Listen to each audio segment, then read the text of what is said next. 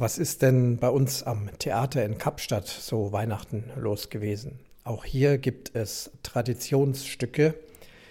In Kapstadt ist die Kunstform Ballett sehr hoch im Kurs, da Kapstadt eine sehr englische Prägung hat und gerade im englischen, im britischen Raum vor allem das Ballett einen großen Stellenwert hat, haben wir doch viele Ballette gespielt.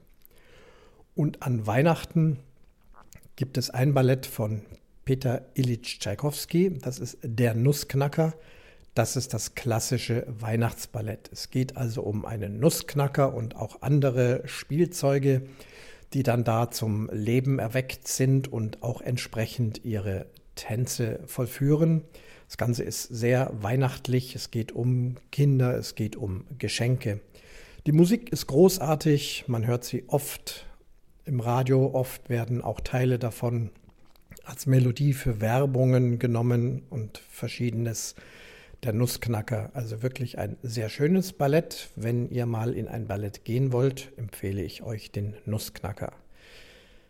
Für uns Musiker ist das sehr anstrengend, speziell zu Weihnachten gab es doch sehr viele Vorstellungen von dem Nussknacker und der ist durchaus anstrengend zu spielen. Tschaikowski Musik ist gar nicht so einfach gibt viel zu spielen und gerade wenn es so zu den Weihnachtstagen hinging, hatten wir doch zumindest an den Wochenendtagen oftmals auch zwei Vorstellungen. Eine am Nachmittag, damit vor allem Familien mit Kindern auch hingehen können. Dann gehe ich nach Hause, Abendessen und dann wieder rein ins Theater und abends nochmal eine Vorstellung.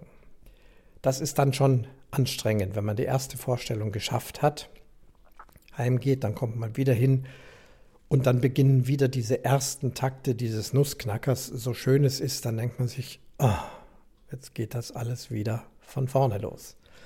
Das ist dann schon auch so ein bisschen Fließbandarbeit. Ja, als Orchestermusiker ist man nicht der große Künstler und der große Kreativschaffende, sondern da wird eben zweimal am Tag so ein Nussknacker gespielt. Schwierige dabei ist, trotzdem immer gut spielen, immer auf der Höhe sein, nicht zur Routine werden lassen.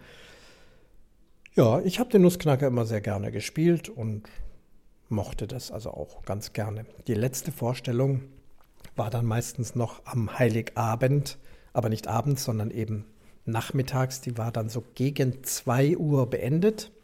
Da sind dann also auch nochmal Familien mit Kindern zum Nussknacker traditionell gegangen. Danach gehen alle heim und dann wird eben Weihnachten gefeiert unterm Tannenbaum.